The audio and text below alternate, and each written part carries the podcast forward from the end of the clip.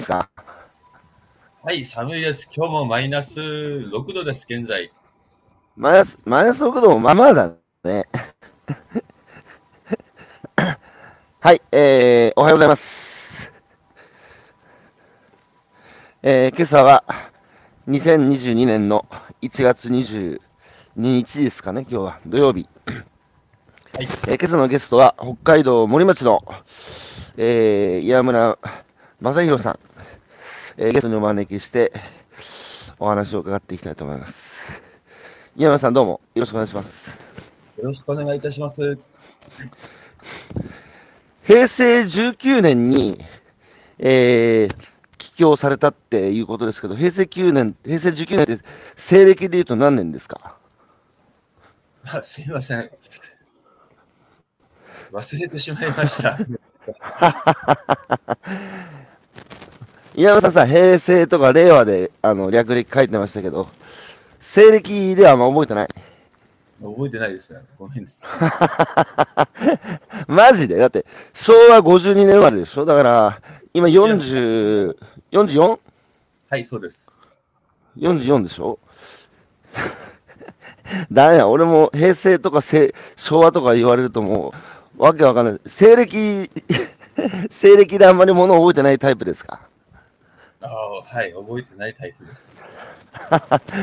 北海道の森町ね、あの、僕も2回ぐらい伺いましたけど、夕張の次に破綻するのは森町だって言われてる、あの、財政的にも厳しい、あの、ところですけどね、森町で、えー山根さんは、4代目のね、漁師4代目として生まれ育ったんですよね。はい、そうです。しかしさ、人間ってさ、山村さんさ、あの、今、職業選択の自由があって、えー大学も職仕事も自分でみんな選択してますけど、親と生まれてくる地域だけは選択できないんですよ。はいだ。って山村さん、山山村さん選んでないでしょたまたま森町の漁師の4代目として、あの、生まれ落ちたってことだと思うんですけど、幼少期からやっぱり親父さんとかおじいさんとか、かあの、漁漁師やってる姿を見て育ったんですか？はい、そうです。ね、一生懸命、父の背中ばっかり見て育ちました。おうそうか。子供の時はお手伝いしてましたか？はい。すごいいっぱいしましたよ。マジで？小学校、えいつぐらいから手伝いしてたの？えーと、小学校3年生の頃から、うん。ホタテ養殖は耳釣り方式なんですよね。うん、うん。耳、ちょっと、あ、家山さん、家山さん、耳釣り方式から多分普通の人はわかんないと思うので、耳釣り方式って何ですか？耳釣り方式っていうのは、うん。あの、ホタテを、ホタテの耳のところに穴を開けまして、一本一本、ロープに、一枚一枚ロープに吊るしていく作業です。ああそのホタテの貝が、あの、ベッドになるんだね、赤ちゃんたちの。はい。うん。それは結構大変な作業なんですか、それは？耳、耳釣りは？はい、いえ、えー、この作業自体は、まあ、子供だったり、うん。まあ、ね、老お年寄りの方でもできる簡単な作業ですが、うん。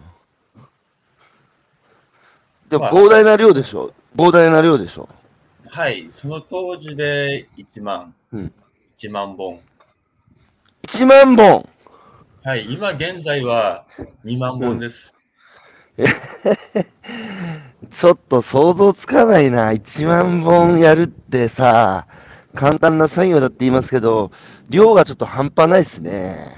はい、半端ないです。だから子供やじいちゃんたちの手も必要になるわけですね。はい。はい、家族総で、アルバイトの人もたくさん頼んでうん。うんこ。なしてきました。家族総出でね。じゃあ、正弘さんも小学校の時から、お前手伝えって言われて手伝ってた？はい、そうですね。そうか、でもさ、子供の頃ってさ、友達と遊びに行きたいじゃないですか。いやー、行きたかったです。でもさ、遊びに行けずに、なんで俺だけこんな手伝いしなきゃいけないんだってさ、あの、いう思思いはなかったっすか？そうやってみんなさ、漁師は大変な仕事だ、農家は大変な仕事だって、あの、普通はさ、普通の子供たちはみんな遊んでる時にさ、手伝いしなきゃいけなくて、で、なんかもうみんな嫌だって言って、継がない？みたいなね、あの人たちが多いので、あの全国各地で農家も漁師もどんどん減ってって、まあ、担い手がいないという今状況、そして地域社会が維持なかなかするのが難しいっていう風なことになってるんですけど、偉いね、正弘さん、それでも漁師を継いだっていうのは。いや、あの、そんなことないですよ。私、一度は逃げましたんで。あ、逃げたあ正直だな、カミングアウトした。な、一度逃げたっていつ逃げたの？あの、私、高校は自衛隊高校なんですよ。おう、横須賀？はい、そうです。小さい頃、うんすごく自衛隊に興味がありまして、うん。それで、あの、自衛隊高校合格したんで、もう一,、一度漁師を離れて自衛隊に逃げました。やはり漁師の仕事はすごい大変なんで、うんそうか。横須賀の自衛隊高校っていうのは、親から言われたわけじゃなくて、正弘さんが漁業から逃げるために自分で選択していったととこなんだね。そうですね。兄弟いる？はい、います。姉と弟が。そうか、長男か。まあでも、あの、小中高って森町で育ったんですよね。えー小中までですね。中高、あ、そうかそうか。そうです。高校から横須賀行ったんだもんね。はい。そうか。でもさ、中学校の同級生ってさ、はい。あの、何人ぐらいいました？何クラスだったの？中学校。6クラスありまして、250人ほど。あ、結構でかいね。6はいクラスで250人。1クラス40人ぐらい。はい。えー、250人いて、今、肌感覚でいいんですけど、何人ぐらい森町に今残ってますか？えっ、と、80人くらい、えーいます。?80 人。いや、でもやっぱ250人のうち80人だから、ああ、そうか。3、3割ぐらいか。うんそうです。ね。でもさ、高校の時点で森町出た人ってそ250人のうち何人ですか？えー、そこまではちょっと掌握できてません。いないでしょ、あんまり。うん、残った人間は少ないと思います。いやいや、あのさ、高校の時点で森町を離れた人って岩村さん以外にいましたかあ、いえ、いません。まあ、函館の、まあ、近くの函館の高校に行く人は、まあ、かつていたとしても、まあ、私みたいにそうだよね。いません。極端な選択肢はね、だって親びっくりしなかった。俺、ちょっと横須賀の自衛隊の学校行くわって言って反対されませんでしたか？ええ反対はしませんでした。反対はしませんでした。親も不安で不安でしょうがなかったと、後では、そうだよね。しかしさ、究極の選択だよね。はい。ほ森町で生まれ育って同級生と一緒に大きくなってさ、机並べて勉強してね。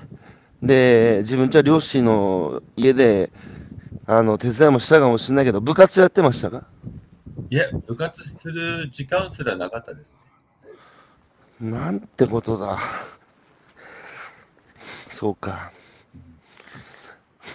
いや、でさ、私なんでさ、はい。なんで15歳 ,15 歳の少年がさ、北海道の森町って片田舎で育った15歳がさ、その漁業はこのままちょっと俺辛いなと思って、なんで横須賀の自衛隊高校って思い浮かんだの？どうやって調べたの？えーっとですね、私の知人に、そこの高校を受けて、まあ、うん受からなかったんですけど、う。そういうん方がおりまして、あ、自衛隊にも高校があるんだなということが、初めて知りました。知人って誰ですか？えーっと、当時、うん。あ、私がよく、私のよく自転車を購入している自転車店の息子さんでした。うん。おー そ、そうか、そうか、森町の、あの、岩村家がよく自転車買ってたはい自。転車屋さんね。ええ。その、えー自転車屋さんの息子さん？はい。から横須賀に自衛隊の高校があるって聞いて、ええ。あの、当時の、えー岩村正弘少年は、そんな学校あんだと。だったら、漁業、漁師から逃れるために、このまま行ったら俺漁師になってしまうし、もう嫌だと。で、森町から離れたいという気持ちで、その横須賀の自衛隊高校を受けることにしたんですか？はい、その通りですね。そんなに嫌だった漁業、当時は。あの、私、船酔いするんですよ。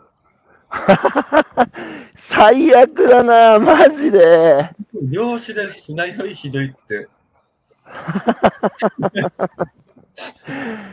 船酔いするのか。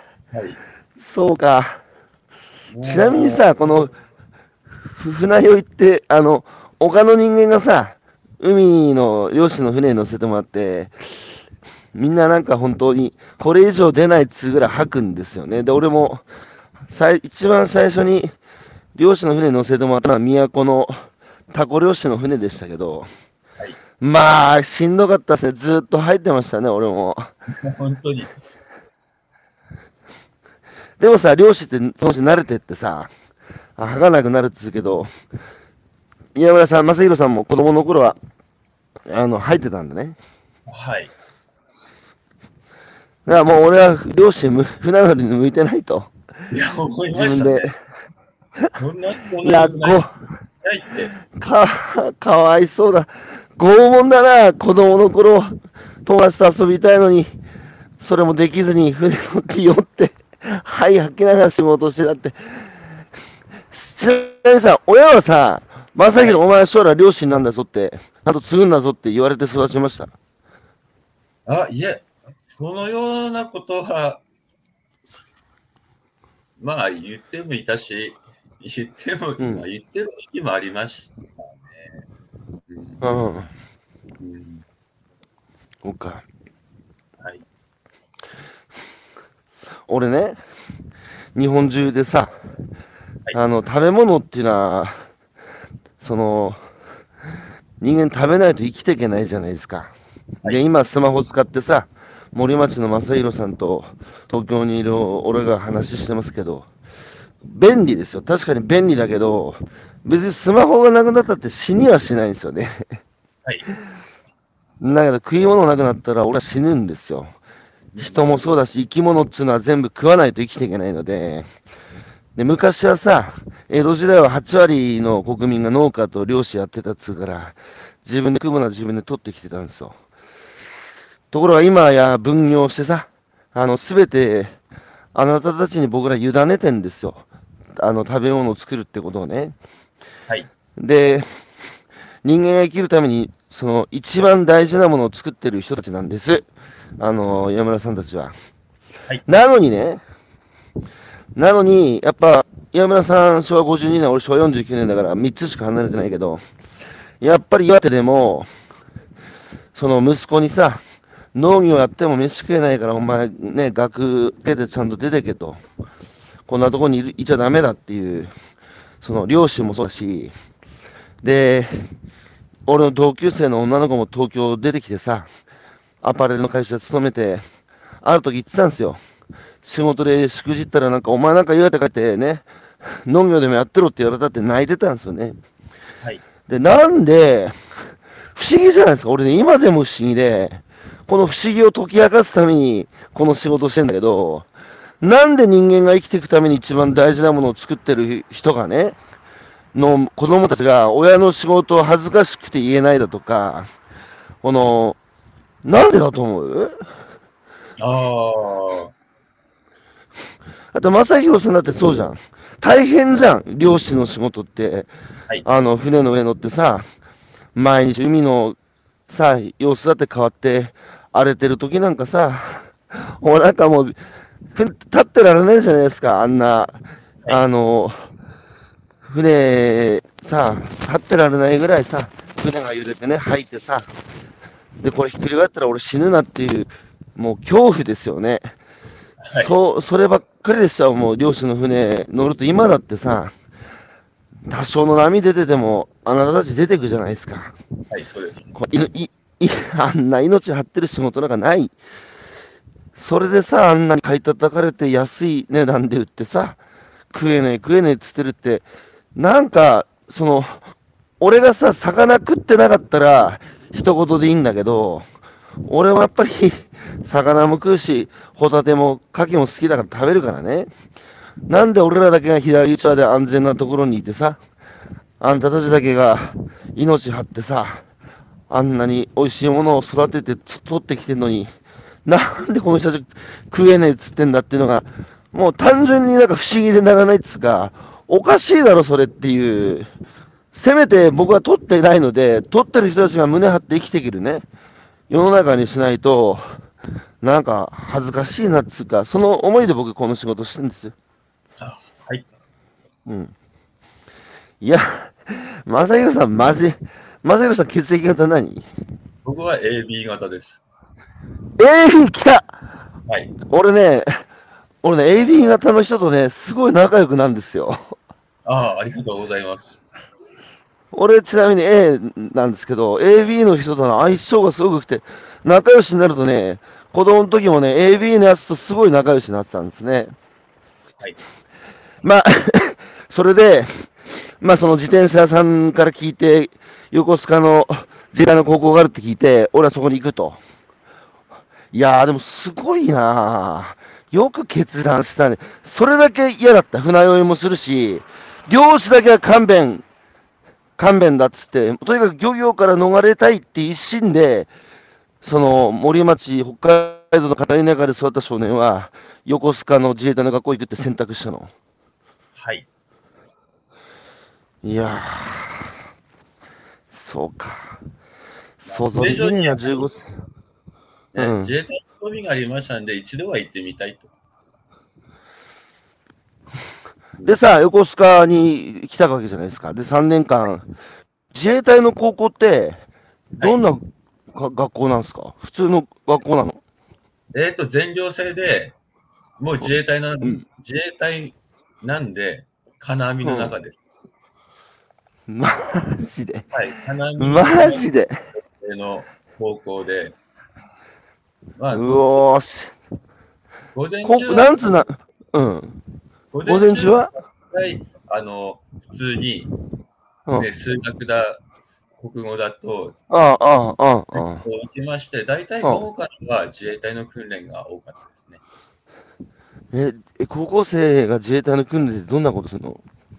はい、もう、もう体力練習、腕立て伏せ、マラソン、あとは、当然自衛官なんで、銃の射撃の訓練もありますし、ね高校生で？はい、戦闘訓練もありますし、うん。だから面白かったですよ。私が普通に高校の授業を受けてる隣で、隣の外のグラウンドで、今日訓練、戦闘訓練やってまして、その時に、まあ、不法射撃もありまして、バンバンバンバンやってるという、すごい特殊な高校です。高校の名前なんつう高校ですか？えー私の頃は少年工科学校と言いました。はあいやーなん、言葉になんねえな。なんつうことだ。そういう高校って日本に他にもあるんですか？まあ、ははい、陸海空。私は陸上の方に行きましたんで、陸海、この3つがですね。海上と空もあるわけ、学校は。あはい、そうです。日本中から集まってくるでしょ、子供たちが。はい、日本中からすごい子供たちが集まってきます。うん。そうで、全寮制でさ、一緒に寝泊まりして、あの、当然、ルールとか、まあ、校則みたいなものも厳しいわけでしょはい、非常に厳しかったです。え、ちなみにどんな校則ありました？厳しい校則って。厳しい校則はですね、うん。うん、まあ、まず、うん。何よりも外出外出ですね。外出は基本、あの土日しかできないんですけども、平日ダメ。はい、平日は門限とかあった？はい。で、その土日の際の門限が、うん。まあ、8時です。あもし、あ。ま、高校、うん。もし、もし破るとどうなんの？これにばかり間違えて1秒でも遅れましたが、とんでもない集中を受けました。も何？どういう、どういう罰が待ってんの？う、もう、あれですね、もう自衛自衛隊の装備一式、銃から何から手を負いまして、もううん何キ何キロ走らされたんですかね。もう、マジか。それ一晩だったらいいんですけど、うん一週間ぐらいずーっと。いやー漁師屋で逃げ出して、横須賀の自衛隊の高校行ったのに、そこも結構大変な世界、結構つうか、はい。非常に非常に、漁師よりも厳しいじゃない、厳しい世界でした。あの、何クラスあったの？えー、9クラスありました。250人いあ。で、多いねさあ、部屋はさ、一人部屋？あ、いえ、えーっと、8人なわけねえか。から9人ですね。あー、マジプライベートねえ、プライバシーとかないじゃないですか。ないです、ないです。いやー、高校生でさ、自由を制限されて、プライバシーもない8人で暮らし、もうもう、彼女なんか作れないでしょ。はい、作れ 作れません皆さん、聞いてる皆さん知ってますか？そんな高校があるって。でもさ、俺、農家と漁師と同様、自衛隊もさ、結局誰かがやらなきゃいけない大事な仕事じゃないですか。で、例えばアメリカではね、あの、軍の人が盛り場で酒飲んでると、みんなさ、その、なんつうかこう、敬礼じゃないけど、いや、その、す尊敬の眼差しでね、見て軍服着て歩けるっつうんだよね。で、日本はさ、農家と漁師も子供たちが自分の親父の仕事を言えない恥ずかしくて。あと自衛隊だって別に街中さ、歩いてたってさ、僕ら尊敬の念で見るかって見てないじゃないですか。はい。でもさ、その自分の国守る。だって、ね、攻められた時に立ち上がらなきゃいけないんだから、誰かが銃を持たなきゃいけないじゃないですか。はい命張ってね、農家と漁師もそうじゃないですか。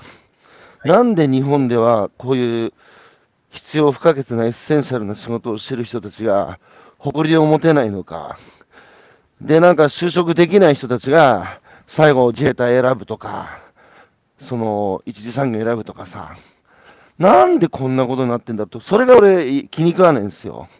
俺もだって選んでないからね、俺も誰かに委ねてしまってるわけだから、僕はこの国で安心して生きていくために必要なことをさ、あなたたちに委ねてるのに、これが不思議なんですよね。聞いてる人たちどう思いますか？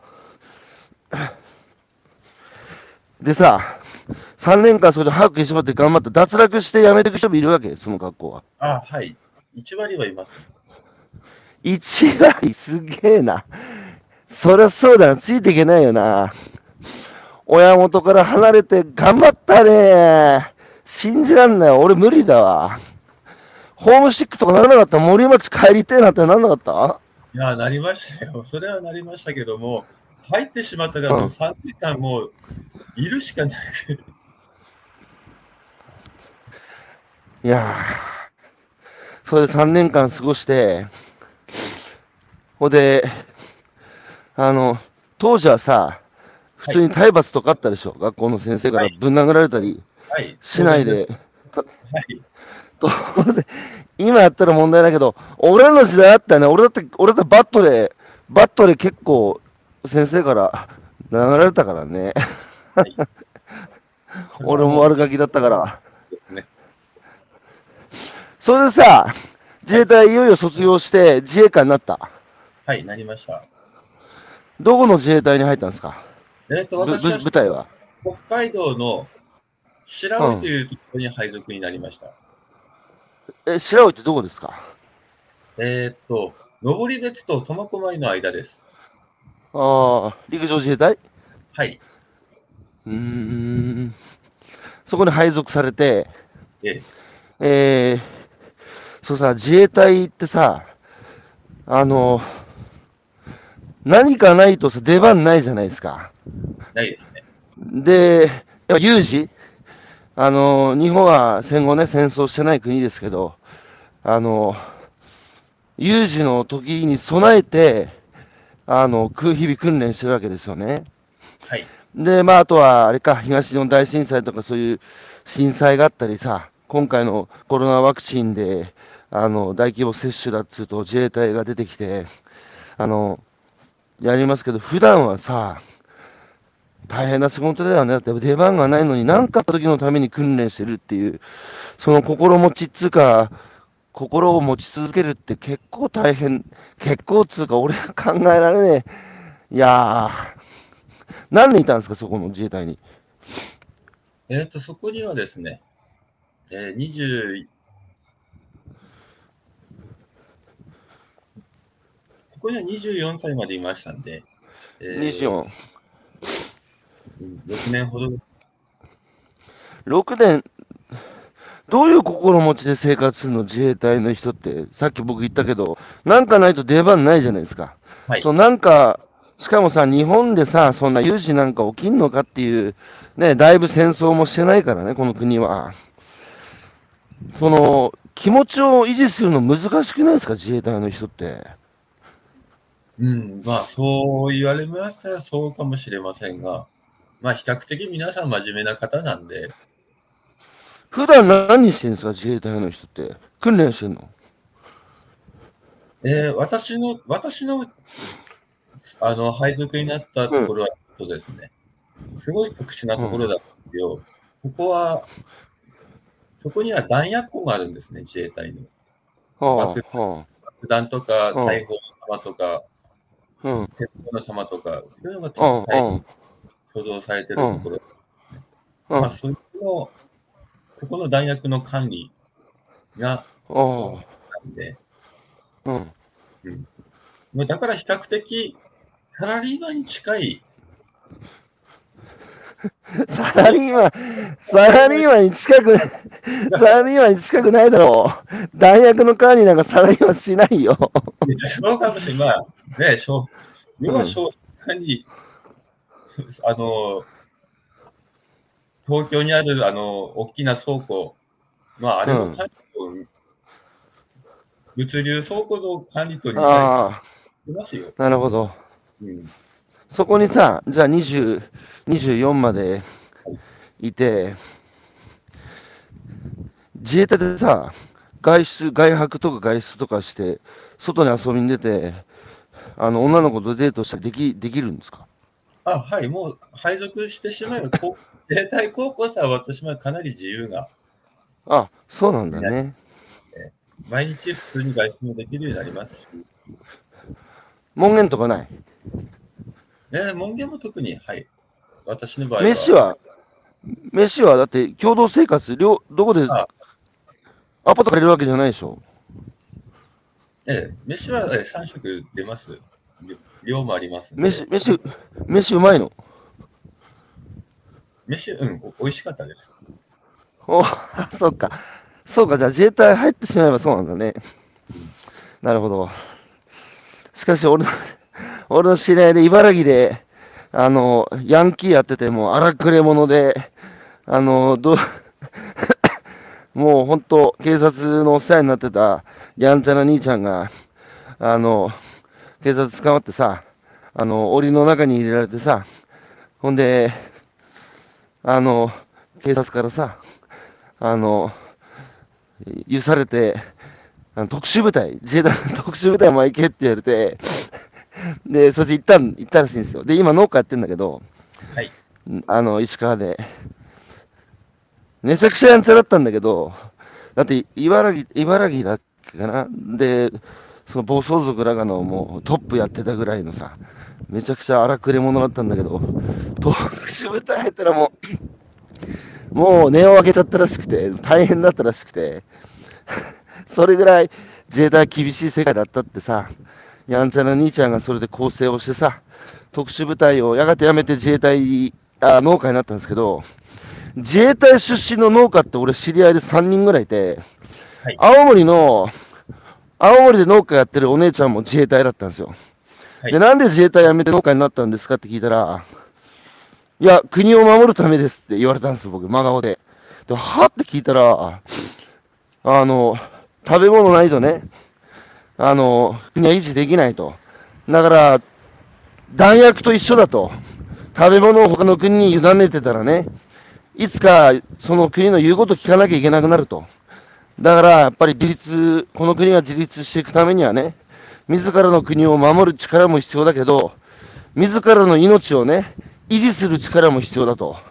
そこが弱ってるから、私は農家になることにしたって自衛隊辞めて農家になったね、その女の人でしたけど、なんつうか、あの話聞いたときに、神戸を垂れたな、俺は。なんつう、こういう心の清い崇高な人がいるんだと思ってさ。だってさ、今さ、自己選択の時代じゃないですか。みんな好きな仕事をする。だけどさ、そんな中でさ、誰かがやんなきゃいけない仕事じゃないですか。農家も自衛隊もさ。それをさ、私がやる、俺がやるってさ、やってる人たちがいる。あの、本当に、その人たちがこう、報われるね、報われるっていうか、当たり前な話じゃないですか。だって、誰もやりたくないのに、俺がやるってやってくれてんですよ。その人たちがなんで胸張って街歩けねえんだっていう話なんですよね。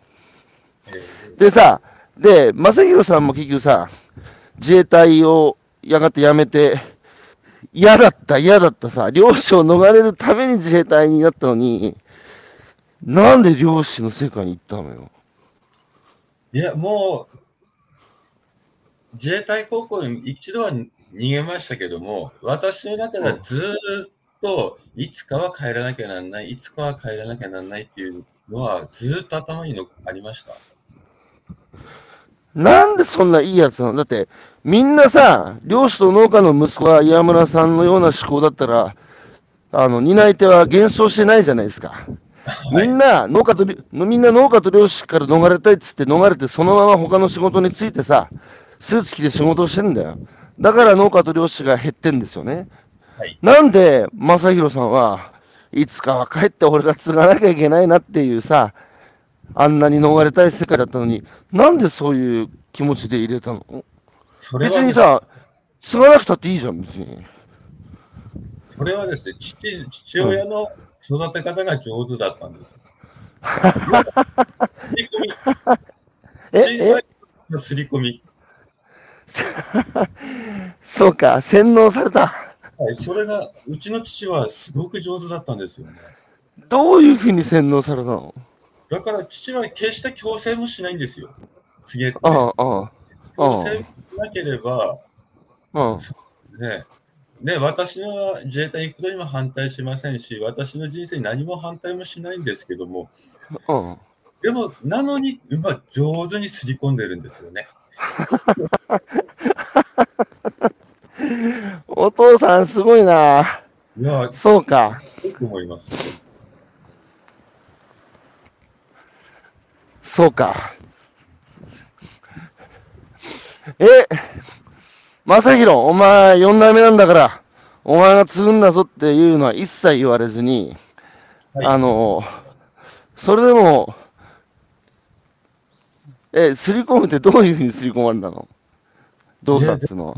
わかる、そこはですね、私も不思議なところなんですけども、お父さんはさ、楽しそうに仕事してましたか、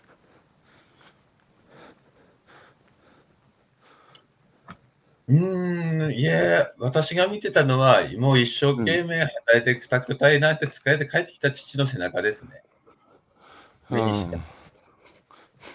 なんかさ、農業と漁業ってさ、今この職業選択の自由が当たり前の時代にあって、唯一、親が農家だから継ぐ、親が漁師だから継ぐって、なんかこう、自分で選択するわけじゃなくて、まあその血のつながりの中でね、あの、継ぐっていう言葉は、この時代においてさ、あの、なんつうかこう、あんまないじゃないですか。歌舞伎の世界でもありますしさ。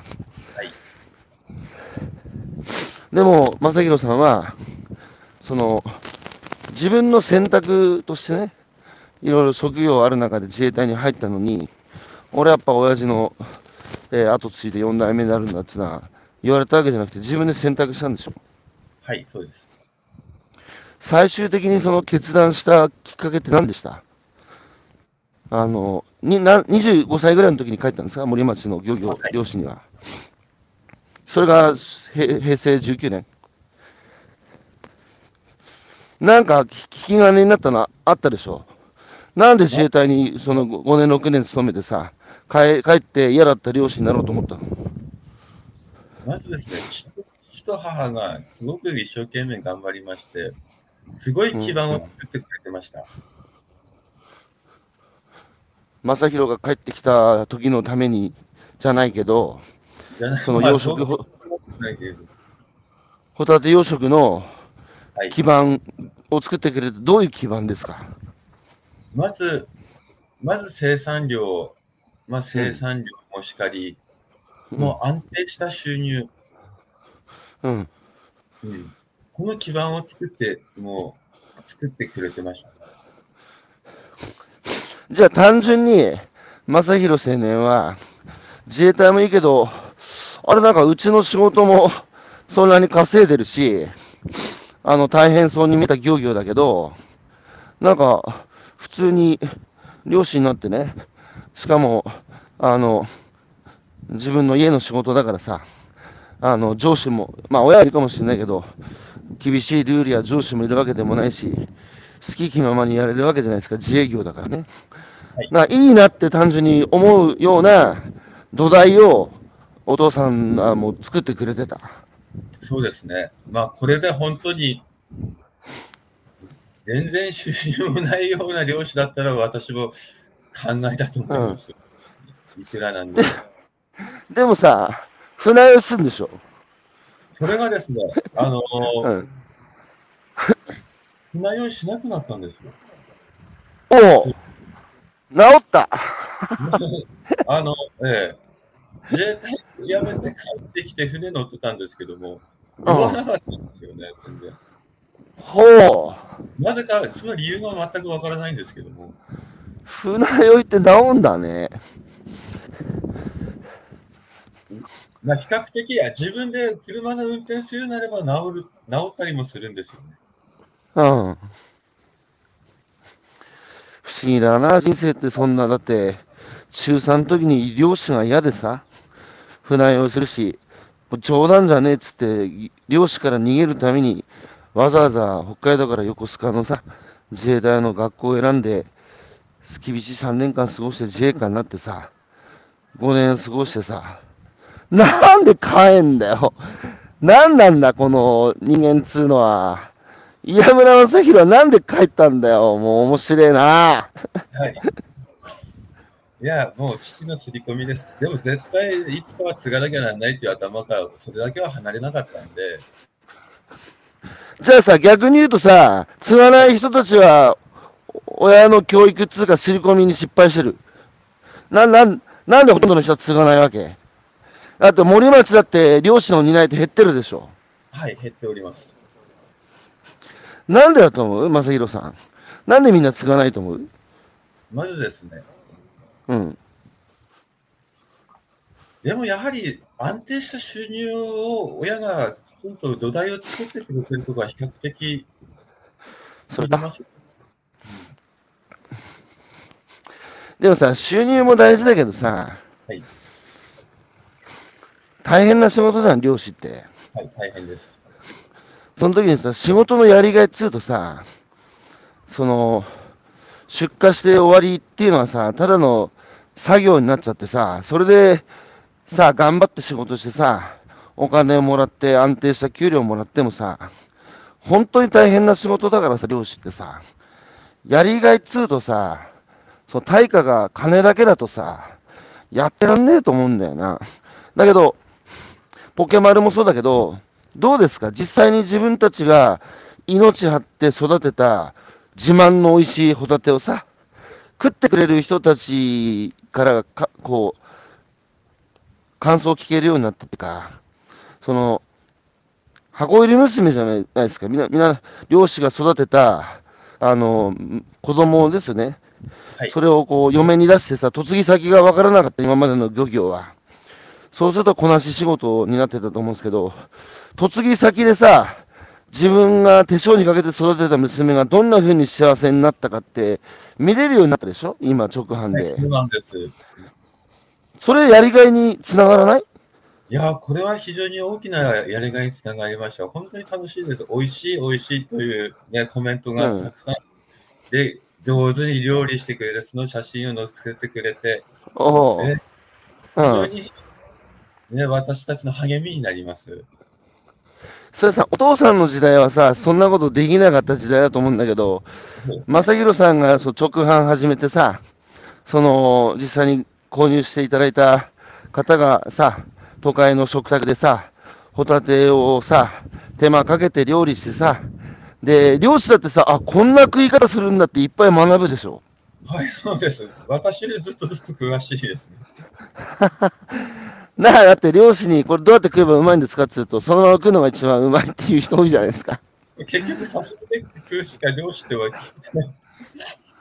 わからない。だから、お互いにさ、生産者と消費者って出会うと、消費者も生産者から育てられてね、食べ物育てるってこうなんだ、今、海の環境ってこうなってんだって学んで、あの、生産者もさ、お客さんから育てられるっつうか、あの、お互いにこう学び合う、育ち合うっていう関係になってて、まあ何の仕事でも、そうじゃないですか、その、自分がね、時間かけて、頑張って考えて手を動かしてやったもので、誰かを幸せにしてるわけじゃないですか。その人から、いやー、おかげさまだった、ありがとうって言われたらさ、こんなに嬉しいことないですよね。でも今の時代、今の社会、大量生産、大量消費、大量廃棄のさ、あの、仕組みの中で、生産と消費がやっぱ切り離されて、何のために仕事してるのかよくわからんという人がやっぱり今増えてる中で、まあ直販始めて、お父さんはそういうお客さんの声とか、お父さんにも見せてんの親父って、なんかこのホタテこんな風に食われてるぞって。いや、親父はそこまで見見ません。母はよく見てます。あ、お母さんはよく見てる？うん。でさ、まさひろさん、あの、自衛隊から帰ってきて漁師になって、えーはいコメント入ってましたね。コメント。佐々木さん、東日本大震災の時、自衛隊の方々を神様のように地元の人たちを見てましたね。うん。まあ、神はちょっと言い過ぎだけど、でも、あの時自衛隊の人たち輝いてたよな。みんな、あの、素晴らしかったよね、自衛隊の人たちは。僕も震災で、あの、現場にいましたけど、うん。すげえな、自衛隊の人たちとあの時は思いましたね。日本は有事がないからね、あの自衛隊の人たちが活躍する場面が少ないですけど、菅原さん、動物は言葉で子育てしますんで、人間も動物だから行動で子育てするのがいいかも。うん、これは深いですね。はい。そうなんですね。言語、言葉ね。でも人類はさ、言葉を使ってからの方が短いんですよね。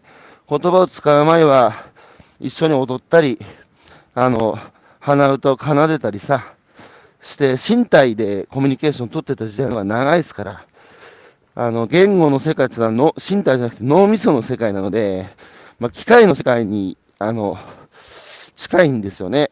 あの、だから都市と地方とか生産者と消費者って言葉にすると切れちゃうけど、実際には切れてないっていうことをね、ら僕らがどうその身体性を取り戻していくのかっていうのは今現代社会の大きな課題だと思います。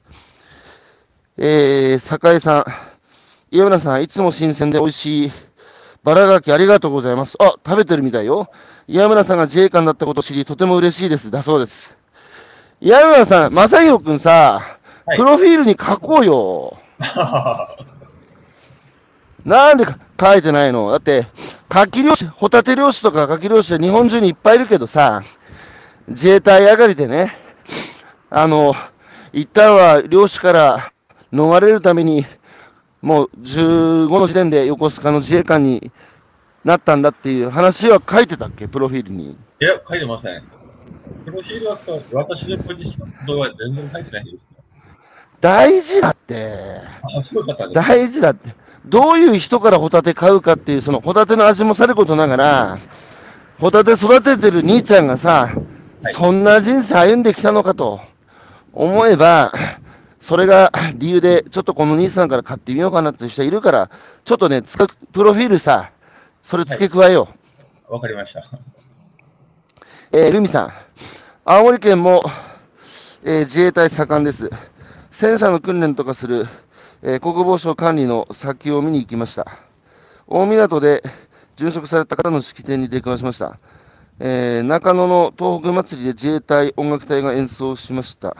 自衛隊に関わると自衛隊の近くにいると国を守る意識が自然とさせます。私自身高校の時の課題の職場訪問体験に興味を持って自ら選択し自衛隊を見に行きました。うん。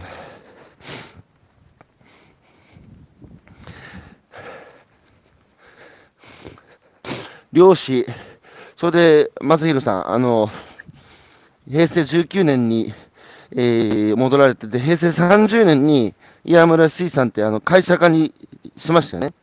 はい、そうです。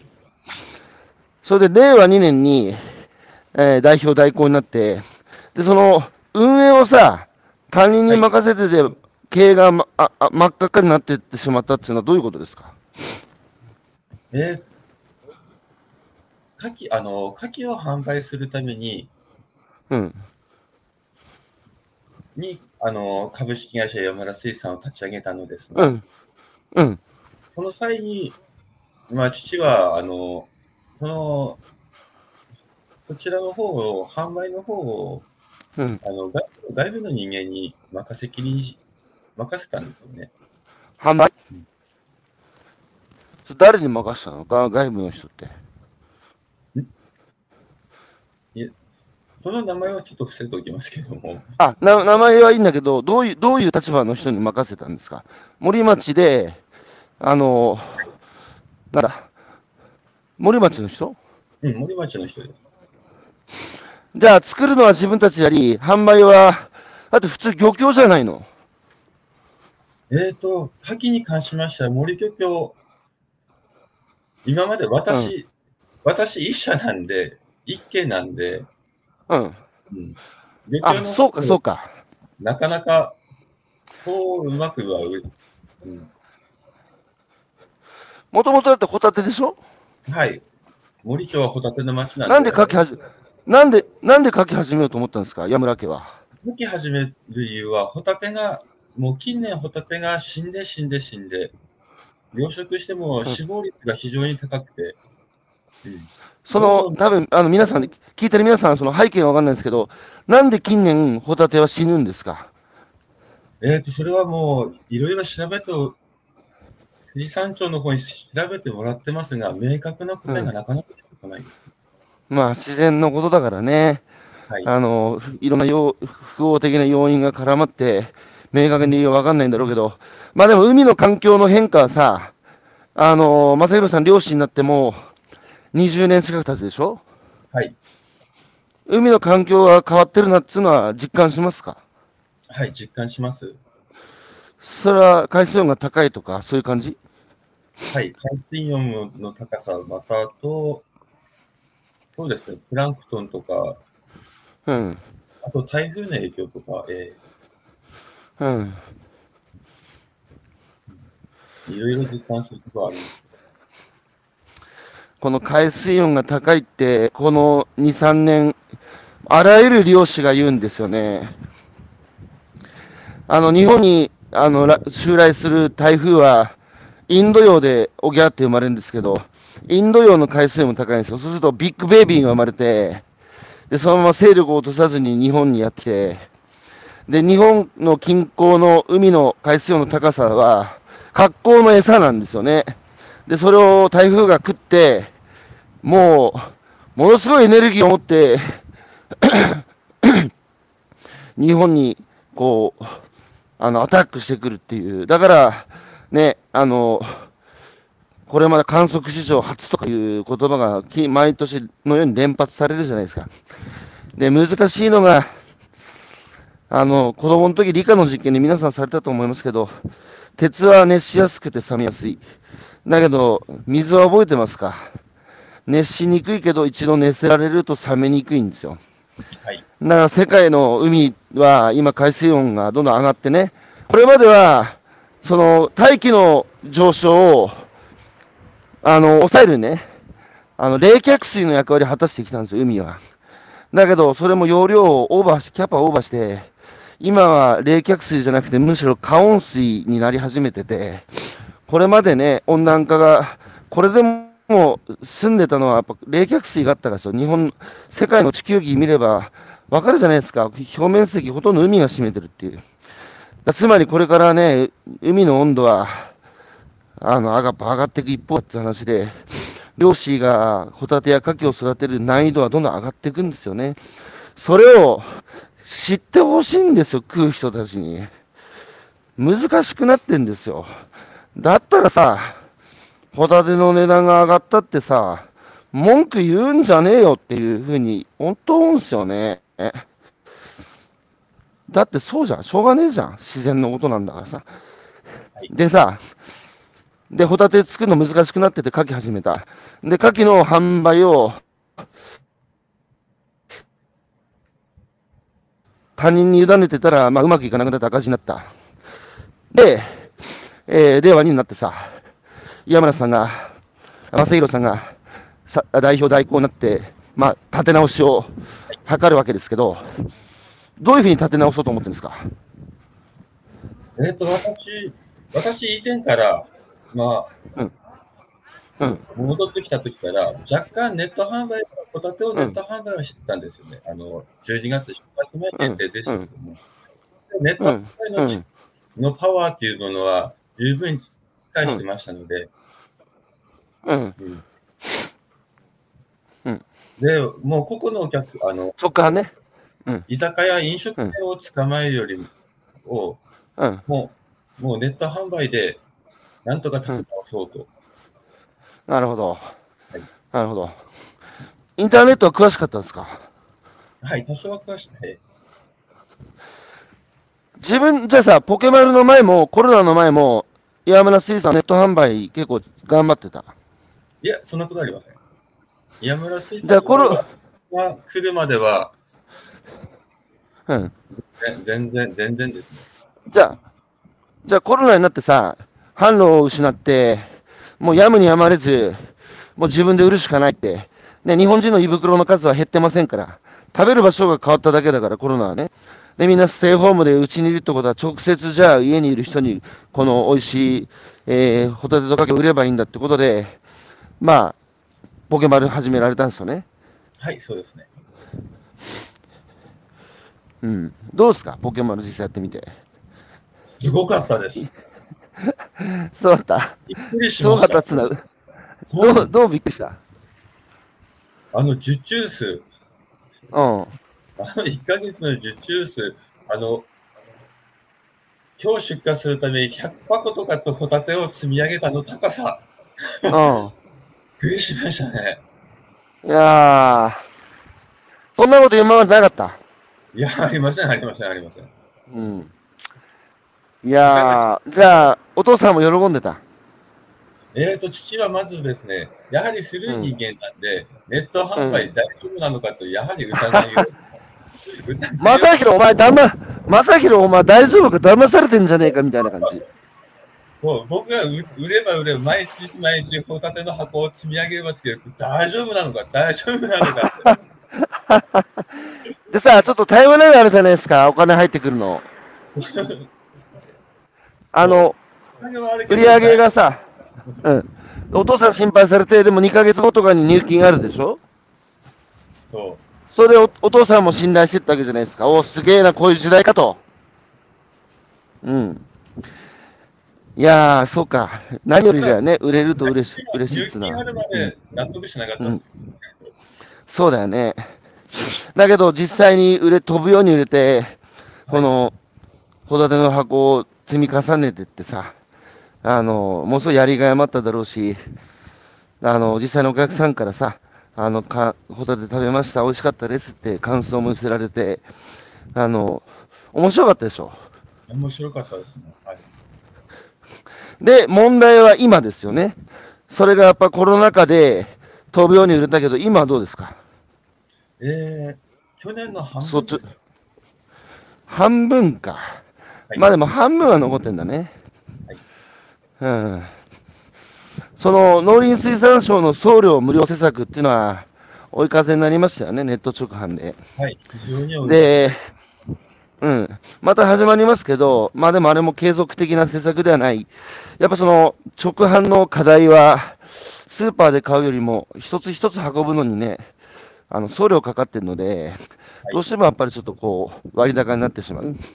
だけどね、僕は思うんですよ。その、あの、だってさ、北海道の森町のさ、新鮮のホタテとかき食いたかったらさ、あの、物流会社がなかったら、お前自分で東京から飛行機で札幌まで飛んで、ね、あの、買いに行けよって、往復でいくらかかるんだよって話じゃないですか。全くですね。ね、その鮮度を手に入れるために物流会社なかったらさ、自分で移動しなきゃいけないんですよ。そのさ、移動の手間を省いて物流会社が運んでくれってね、スーパーで買うより500円から600円高い？問題ねえじゃねえかって思う。その鮮度いいもの500円、600円ね、割高に買うっつうのは、めちゃくちゃ安上がりだろって。僕は、あの、あんまこういう話大声でできないですけど、でもさ、農家と漁師と一緒じゃん。物流会社だってか、さ、物運んでる人たちにだって家族いるじゃん。その人たちがいるおかげでさ、こんなクリックしてさ、すぐ次の日物届くなんて当たり前のようにやってるけど、間を繋いでる人たちにだって人生あんだし、その送料無料とかみんな書くけどさ、なんか品がないよね。あの、アマゾンの送料無料にみんな慣れちゃってるけど、無料じゃ、無料ってさ、間に入ってる人たち無視してるだろって、その人たちがいるって、その人たちが運んでるって、その人たちのコストを、ちゃんと僕は明確にしなきゃいけないと思って、だからポケマルも送料を外出しにしたんです、ある時から。あの、最初は中に入れてたんですよね。その方がなんか売れるとか、あの、言われてたけど、俺は外に出すぞと。送料いくらかかってるってその明確にしようと。それはやっぱ、物運んでる人たちのね、あがいて初めて僕らのこの豊かな社会が成り立ってるので、で、いや、そこは課題ですね。半分に下がった。で、しかも僕らも、僕らもさ、あれですよ、山田さん申し訳なかったけど、両立、まあ、上げましたと。僕らもやっていけないんですよ。あの、15%の手数料、20%に上げた。20%だってやっていけませんよ。ね。だけど僕らも、やっぱり会社存続するために、あの、ね、僕らもやっぱり、あの、生きていかなきゃいけないので、で、なんだろうな、あの、もしさ、はい。個人でネット販売すると思ったら、だいたい1万人ぐらいのメールアドレスがないと、やっぱやりきれないぐらい個人でネット販売するって大変だってよく聞くんですよ。だったらそのね、うん、その手間をさ、こう僕らがやってて、そこで15%、20%手数料もらうって考えたら、その、ね、安いもんじゃないですか。なので、僕ら今やってんだけどね。だからこれからさ、正宏さん、今半分に減ってしまってさ、しかも両立も上がってしまって、どうやって売るかっていうのは、ね、大きな課題で、家村さん自身もさ、この前もなんか投稿されてましたよね。どうし、皆さんどうしますかってお客さんに対して、その、販売の値段上げるのか、あとは僕が森町行った時も僕に質問されてましたけど、それはやっぱ悩みどころですか？はい。ぶっちゃけ。悩みどころです。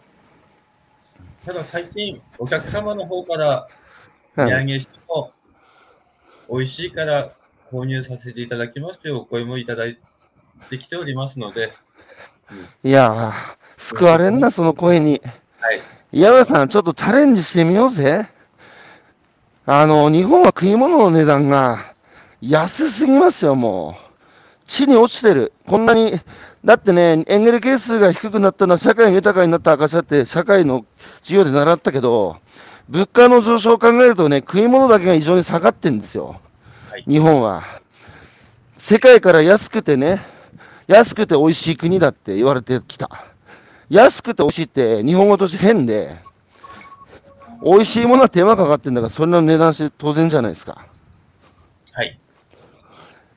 だから、その30年この構造デフレ続いてますけど、ね、企業も内部留保ためんじゃなくてさ、あの、岸田さんも言ってるけど、給料上げてさ、で、やっぱ食べ物の値段上げるべきですよ。おかしいですよ。だって、漁師が食えねえって命張ってる人たちがさ、仕事できない値段で、ホタテ、牡蠣を売ってしまってるって。なんか気候変動でね、野菜の値段が上がったってニュースでさ、家計を直撃とかっつって、奥さん方のさ、インタビューやるけどさ、何言ってんだよって、1ヶ月の一般家庭におけるね、生鮮野菜の出費は3%ですよ。それがね、4%、5%に上がったって、キャーキャー騒いでるだけで、他何使ってんだよって、命に直結してる食べ物にもっとね、金かけろよっつう話だと思ってるので、ちょっとさ、山田さん挑戦しよう。消費者はね、神さ、消費者は神様じゃないから。ち逆だって、むしろ生産者の方が神様だっつうの。だって、だってさ、札束食って生きていけじゃ、生きていけないじゃないですか、お客さんは。ペーペー食って生きていけないじゃないですか。はい。皆さんが作ってくれたものをね、僕らは自分たちが稼いで得たお金と交換をして生かしてもらってるので、なのでね、まあそれをこのまままっすぐ伝えてもなかなか伝わらないのわかるけど、でも胸張ってやりましょうよ。はい。うん、値段上げてさ、売ってこう。俺も、ね、お客さんに対してさ、そういう世の中にしていこうっていうのは伝えていこうと思ってるので、絶対こびちゃダメですよ。あの、消費者は神様じゃないですから、消費者と生産者が共に手を携えてね、あの、美味しいものを作る世界を、やっぱり守り、育て次の世代に残していこうじゃないと、お父さん、食い逃げだって言われるこのままだと、うなぎだってさ、もう一般、国産のうなぎなんて、一般人が手が出ない値段になり始めたし、サンマだってさ、鮭だってさ、もう取れないじゃないですか。どんどん値段上がってる。それは僕らが目の前のね、あの短期的な利益だけを求めてきた結果、あの、漁師は乱獲。で、乱獲するのもしょうがないですよ。だって値段安いんだからたくさん売らないとさ、生きていけない子供育てられないじゃないですか。はいだから、漁師が乱獲してきたのは理由があって、それは間に入ってる流通もそうだし、売ってる人たちもそうだし、消費者もそうだし、ね、みんなが自分の目先の損得だけ考えてきた結果、こういう話になってるので、だからさ、逆に言えばみんながさ、あの、連帯してね、あの、そういう持続可能な漁業、農業を作っていくことができるはずなんですよ。それをね、ポケモンでやりたいと思ってるので、正宏さんやりましょうよ。はい。やりましょはい。やりましょう。えー、コメント。えー、矢島さん、ホタテ養殖漁師の岩村さん、ポケマルでの受注数1日100箱、素晴らしい。えー、美味しかったです。の、お客様の感想嬉しいですね。岩村さんの、えー、活動励みになります。皆さん、正宏さんのホタテとカキか、か、買ってやって。えー、菅さん、間が大切ですね。はい。えー山崎さん、おはようございます。今年の2月に2年目のホタテを購入しましたが、届いたし、届いた瞬間、開けてその場で刺身にして味見、美味しかった。だって、う。はい。えーます。えールミさん、流通業界の方に感謝して、黒猫大和さんに、あ青森のサバ缶あげたことありました。みんなさ、街歩いてたら大和や佐川の人走り回ってるでしょ？ご苦労様ですって一言かけてやろうよ。マジで？ほんとさ、ほんとだよ。えー、佐々木さん、ポケマルで販売されている牡蠣はたくさんありますが、えー量がたくさんで値段が安く、売り方のインパクトがあって、岩村さんの牡蠣を注文しました。届いた牡蠣の箱を開けると、見たこともない大きな牡蠣にびっくり。味の濃さに食べてびっくりでした。今日はお話が聞けて、次の注文がまた楽しみです。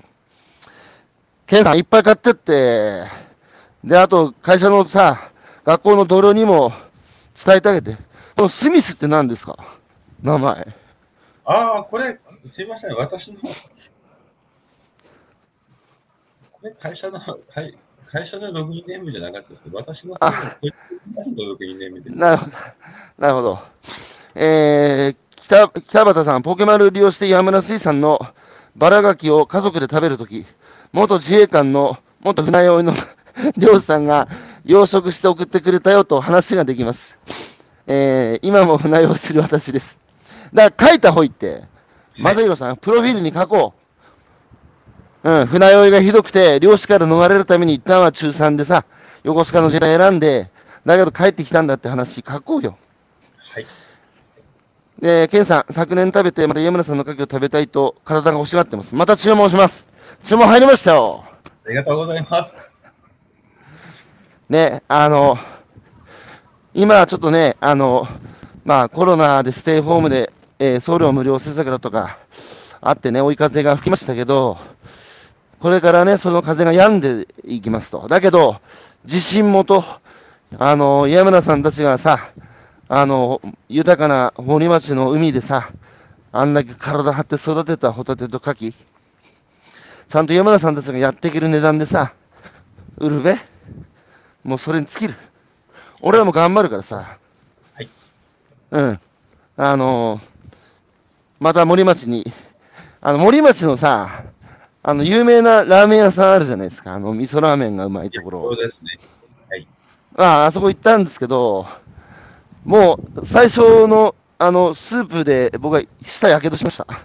熱すぎです、あのスープ。でもあそこね、いいっすね。また行きたいですよ。次は、正弘さんとちょっと行きたいです。はい。ぜひに。はい。はい。ということで、あの今朝のゲストは、北海道森町の、えー、岩村正弘さん、えー、1時間お話を伺ってきました。正弘さん、はい。ありがとうございました。ありがとうございます。はい。えー、今年も頑張りましょうね。はい。頑張ります。はい。皆さん、正弘さんの牡蠣ホタテ買って、買うてか、買うてください。はい。えー、ありがとうございました。今日も良い一日をお過ごしください。正弘さんどうもありがとうございました。はい。ありがとうございます。どうも、どうも、どうも、失礼します。